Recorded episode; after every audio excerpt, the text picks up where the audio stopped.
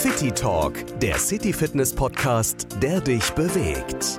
City Talk, der City Fitness Podcast. Olli Kelch, der Host, und mir gegenüber sitzen Philipp und Patrick.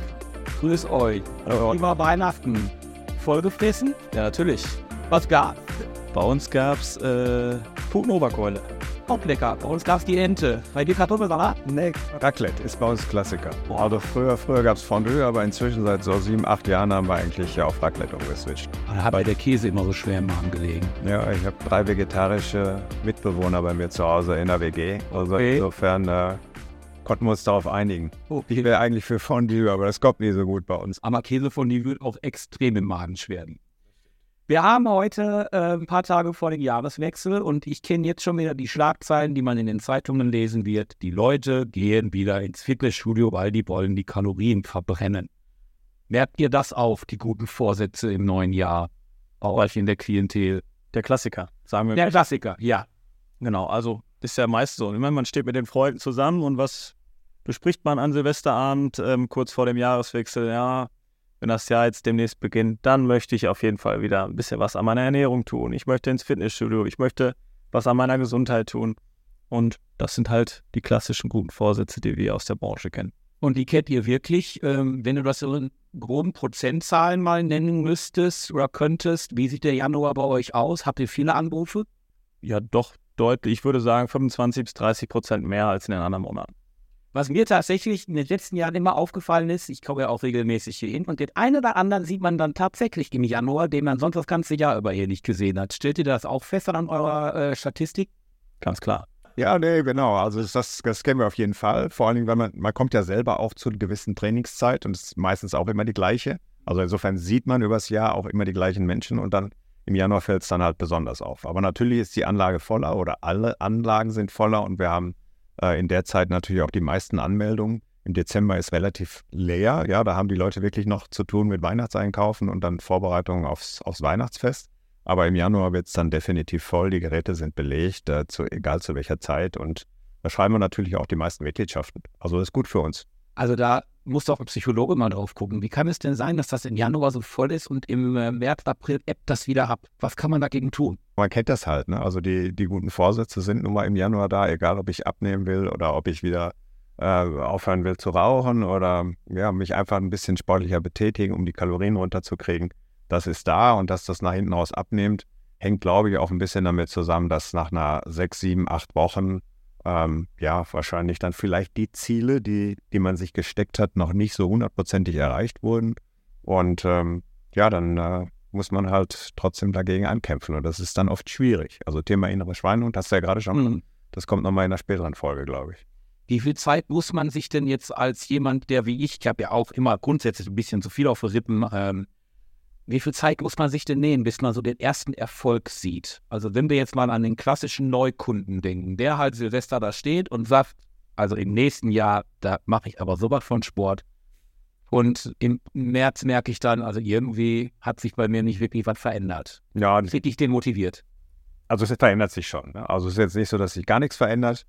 Ähm, und am Anfang geht es ja sogar relativ zügig, ja, also weil eben die Motivation hoch ist, wahrscheinlich die Ernährung darauf eingestellt wird, äh, das Training natürlich auch den Kalorienverbrauch erhöht. Also insofern verliert man dann schon zwei, drei Kilo relativ schnell.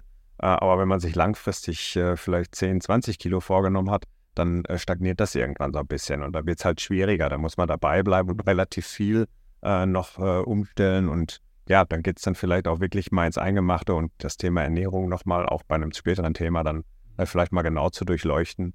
Und das fällt äh, dem einen oder anderen wirklich nicht mehr so leicht. Und äh, ja, da müssen wir dann halt irgendwas für tun. Jetzt tun wir mal so, wir hätten den 2. oder 3. Januar, da ruft dann bei euch jemand an, möchte gerne einen Termin an. Wie ist dann dieses Prozedere? Man kommt vorbei und dann. Dann wird erstmal ganz genau evaluiert, was ist denn sein Ziel? Mit welchem Thema ist er denn bei uns? Und da scheitert schon bei ganz vielen, weil ähm, die sich einfach die Ziele viel zu hoch stecken. Und was passiert hinten raus, wenn ich mir natürlich, wenn ich jetzt mich zu so einem Beratungstermin anmelde und ähm, erkläre der Trainerin, dass ich abnehmen möchte und ähm, hinten raus kommt letztendlich immer die Frage, wie viel möchtest du denn abnehmen? Und dann kommen dann Summen oder Ergebnisse raus, dass sie sagen, ja, 10, 20, 30 Kilo teilweise. Und dann muss man ja auch mal die Gegenfrage stellen, wann hat man sich die denn angefuttert? Das ist ja nicht alles im letzten Jahr passiert, also ich hoffe nicht. ähm, sondern das ist ja über Jahre auch so ein bisschen passiert. Und man muss das immer quasi dagegen stellen, weil die Zeit brauche ich theoretisch auch, um gesund das Ganze wieder abzubauen. Natürlich gibt es Möglichkeiten, auch schnell viel in kurzer Zeit zu verlieren. Die Frage ist, was habe ich davon? Ne? Der berühmte Jojo-Effekt wäre vielleicht auch nochmal ein Thema für einen Podcast, was daraus passiert. Und deswegen scheitert es bei vielen, scheitert es wirklich schon am Ziel. Wenn ich mir das Ziel niedrig setze, habe ich auch Erfolg und gehe auch motiviert durch das ganze Jahr. Das heißt, ich kann ja lieber ein paar Steps mehr einbauen über das Jahr, als direkt die Hürde so hoch zu legen oder die Latte so hoch zu legen, dass ich das Ziel gar nicht erreichen kann. Und dann verliere ich an Motivation. Also nehme ich das jetzt richtig wahr. Ähm, am besten, man kommt hier hin und sagt, also ich möchte mal fünf Kilo abnehmen. Und wenn man die fünf Kilo geschafft hat, dann sagt sich der Kopf, jetzt habe ich fünf geschafft, aber dann schaffe ich nochmal fünf. Genau. Das ist wahrscheinlich psychologisch besser. Genau, ich würde sogar noch weitergehen und würde sagen, ich würde abnehmen. Ich möchte einfach abnehmen. Okay. Und dann baut der Trainer dir ja den Plan auf. Weil abnehmen ist ja nicht gleich abnehmen. Also äh, es spielt ja einmal hier im Fitnessstudio mit, Mhm. aber wir können ja nur bis zur Tür betreuen. Was passiert denn draußen? Und früher wurde ja immer gesagt, das Sixpack holst du dir nicht im Studio, sondern in der Küche. Mhm. Ne, wenn ich dagegen steuere zu Hause die ganze Zeit und immer wieder an den Kühlschrank gehe, dann kann ich hier so viel trainieren, wie ich möchte. Ja. Das wird nicht funktionieren. Dementsprechend muss Vor allen Dingen, wenn ich 1 bis 1,5 Kilo als kleines Ziel für einen Monat mir setze, ja, dann habe ich 15 bis 18 Kilo im Jahr. Also insofern kleines Ziel oder ein Wochenziel mit einem halben Kilo ähm, ist dann langfristig besser erreichbar. Also deswegen, das, das geht so in die gleiche Richtung. Und, und vermutlich ja auch definitiv gesünder Auf jeden Fall. als äh, diese ganzen Sachen, die man in den Zeitungen liest, nehmen sie fünf Kilo in drei Wochen ab und so Geschichten. Ja, dann kommen die Nulldiäten oder weiß ich nicht und, und äh, wirklich nicht nur Low Carb, sondern No Carb und das ist dann oft auch schwierig, ja, und de dementsprechend, ich würde nie damit äh, rausgehen zu sagen, du darfst das nicht und du darfst keine Schokolade und du darfst keine Pommes oder irgendwie sowas, sondern äh, man müsste mal wirklich bilanzieren, was isst man denn so über den ganzen Tag verteilt. Und wenn man dann mal versucht, in allen Bereichen einfach ein bisschen zu reduzieren, dann klappt das eigentlich schon ganz gut, ohne irgendwelche Verbote auszusprechen. Und es gibt, wie gesagt, zwei Möglichkeiten. Auf der einen Seite, ich kann meinen Kalorienverbrauch hochfahren, indem ich einfach wenig, äh, mehr trainiere, also dementsprechend Muskulatur auftrainiere, um halt einen höheren Stoffwechsel zu haben, auf der einen Seite. Und auf der anderen Seite, das, was Philipp gerade sagte, mal darauf zu achten, was esse ich denn überhaupt? Und wie ausgewogen ist meine Ernährung? Da geht es nicht um Verbote, sondern wirklich einfach mal, was empfiehlt man denn so über den Tag? Also ich sag mal so, im Durchschnitt verbrennen wir ja so in der Gesellschaft so 2000 Kalorien am Tag. Also jemand, der im Büro sitzt. Zum Beispiel. Mhm, Genau, das kann man genau feststellen durch gewisse Messungen. Also wir machen das bei uns auf der Inbody. Ähm, so eine segmentale Körperzusammensetzungsanalyse. Da, anhand der Muskulatur weiß ich, wie viel Kalorien jemand verbrennt. Ja, also Mhm. dementsprechend ist es auch wichtig, dass man ein Krafttraining macht. Das wissen viele nicht. Ja, die meisten, wenn sie abnehmen wollen, machen halt hauptsächlich Ausdauertraining. Gehen raus, gehen joggen, gehen walken, äh, Inlineskaten, Skifahren, äh, Skilanglauf oder Mhm. was auch immer, schwimmen. Aber die brauchen Krafttraining, ja, einfach um ihren Stoffwechsel zu erhöhen. Das ist ganz wichtig. Und das macht natürlich vielen auch keinen Spaß, unbedingt Krafttraining zu machen. Aber das ist wichtig, dass dafür haben wir unsere Coaches, unsere Trainer, die das dann halt vermitteln. Und ja, ich glaube, dass vieles halt auch über die Aufklärung geht. Also wenn man äh, verstanden hat, einfach äh, wie ich abnehmen kann, nicht einfach weniger zu essen und mehr zu trainieren, sondern warum muss ich was machen? Und wenn das dann wirklich, ja, ich sag mal, über den Kopf geht, glaube ich, und die Leute haben es verstanden, dass dann die Motivation dementsprechend auch eine andere ist. Und dann der nächste Schritt ist dann, dass man direkt schon in die Beratung geht und auch die Geräte erklärt bekommt. Und der ähm, Mitarbeiter, die Mitarbeiterin, die weiß dann auch sofort, also für den sind die Geräte gut, für den sind die Geräte gut. Und das ist dann so ein Prozess. Wie viel Zeit muss ich so für den ersten Termin mitbringen? Also wir sprechen immer von den ersten drei Monaten.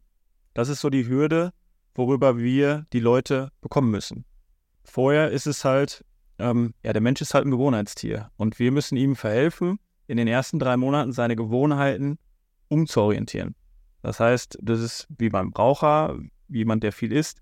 Das sind alles Gewohnheiten, der kennt, der hat seinen Tagesablauf, der kommt nach Hause von der Arbeit, setzt sich aufs Sofa, haut sich jetzt vielleicht eine Schokolade rein, die Raucher wissen ganz genau, wann sie jetzt wieder rauchen gehen müssen. Also die haben eine innere Uhr, dass sie jetzt sagen, okay, ich habe jetzt schon seit einer Stunde keine geraucht, ich muss jetzt wieder raus.